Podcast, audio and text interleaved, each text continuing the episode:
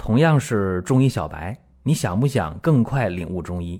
做事情先找到门路很重要，正所谓众妙之门。下面我抛砖引玉，为大家开启中医入门。今天的话题呢，讲讲黄土汤啊，这个方啊，在《金匮要略》当中原话这样的：下血先变后血，此原血也。黄土汤主之。这个黄土汤啊，主治脾阳不足、统摄无权导致的大便下血，还有吐血呀、衄血呀，包括妇人的崩漏。那么这个方儿，它的温阳健脾、养血止血之功是非常的强大的。尤其值得一提的是燥心土啊，温中止血。那这个燥心土今天。很难找得到，你看啊，应该是草木灰呀，就是烧草木灰的那个农村的土灶，哎，那个灶心底下，嗯，那个黄土，哎，用布包上，哎，用它去入药，这个是最标准的。那么今天呢，你很难找到农村烧这个柴草秸秆的这个土灶了。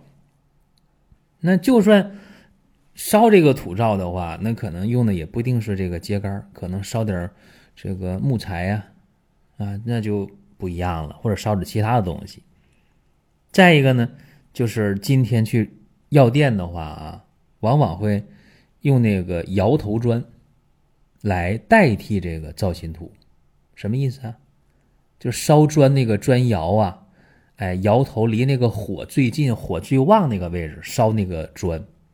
往往的烧的那个变形，啊，烧起鼓了，啊，弯曲了，形不正的，这东西也没人要。哎，好了，打碎了入药，哎，这就叫代替造心土吧。所以这是一个挺大的遗憾啊。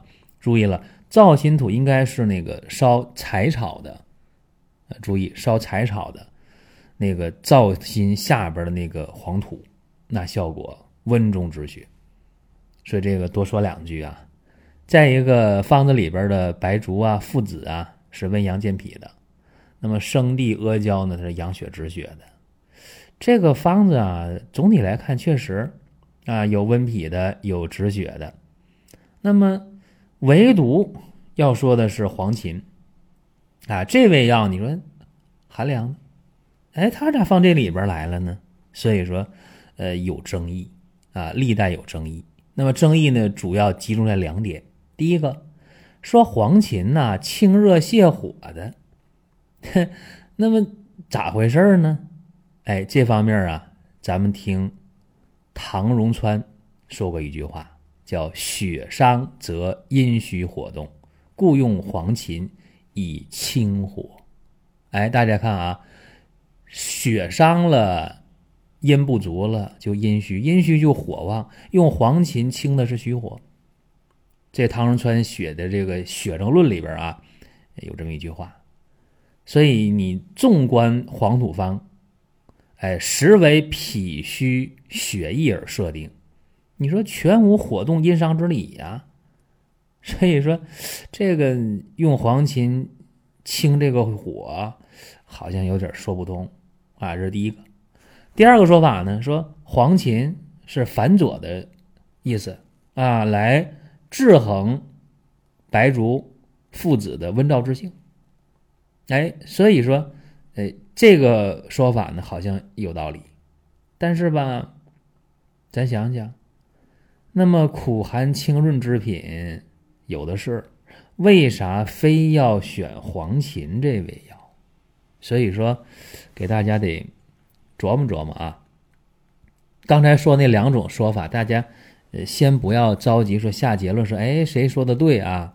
说是黄芩清热泻火、清内虚火的啊，还是说呢黄芩来反佐呃白术附子的这个温燥之性啊？这且不论啊，咱往下分析，可能你现在想的错了，哎，往下越听你会越明白。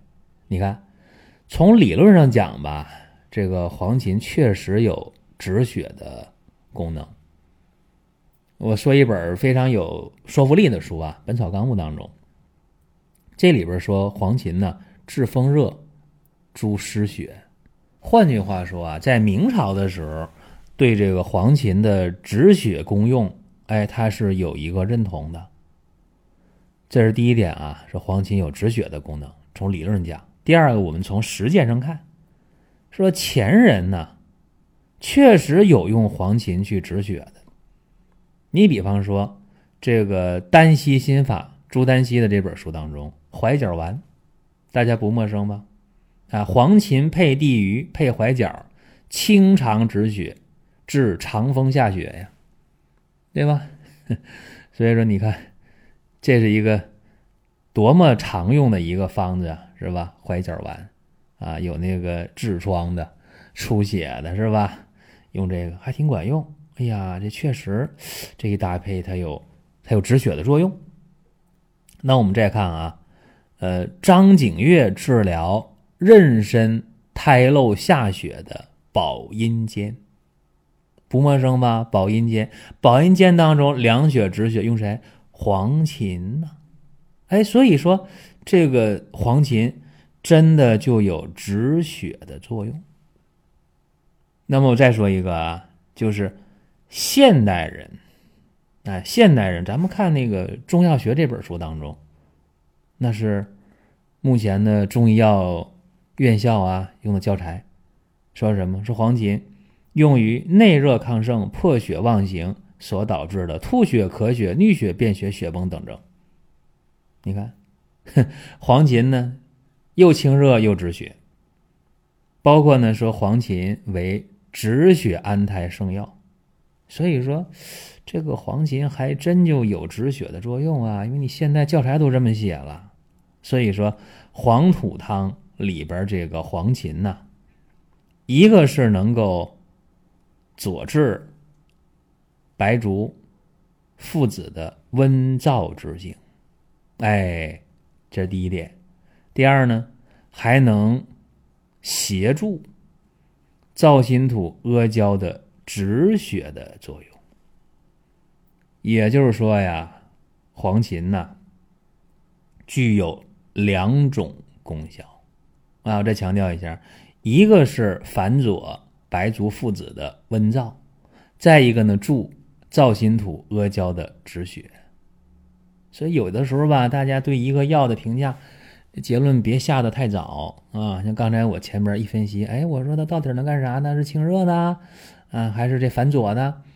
有人赞同第一个，有人赞同第二个，这俩观点反正都赞同的不多啊。然后我听哥，我说你别着急，先别下结论啊。我说你往下听啊，听听分析，你就知道哦，原来如此。好了，那咱们给大家再说一下，根据我的经验来看啊，这个黄芩这味药啊，在治疗血症的时候，第一个呢适合血分有热导致的血症，第二一点呢就是止血的时候，呃需要用黄芩去反佐的时候，哎这也非常妙。第三点呢就是黄芩你真想止血的话。最好是炒炭用，效果最佳。这是三点。哎，还有一点也需要强调一下，就是黄芩这味药啊，呃，毕竟是凉，哎，它有千好万好，但是常用的话啊，会有一个问题。啊，生的黄金常用的话，会导致性腺萎缩，所以说这个事情，呃，也挺麻烦。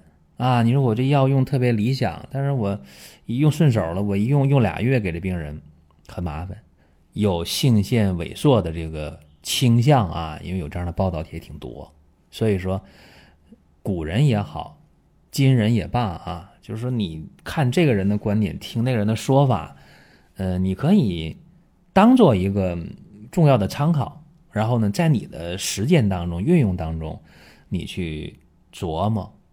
多学，多用，多体会，多总结。好了，这是咱们今天讲的这么一个小内容啊，也是有朋友在公众号里边给我留言啊，然后呢，我就抽时间啊给大家讲一下。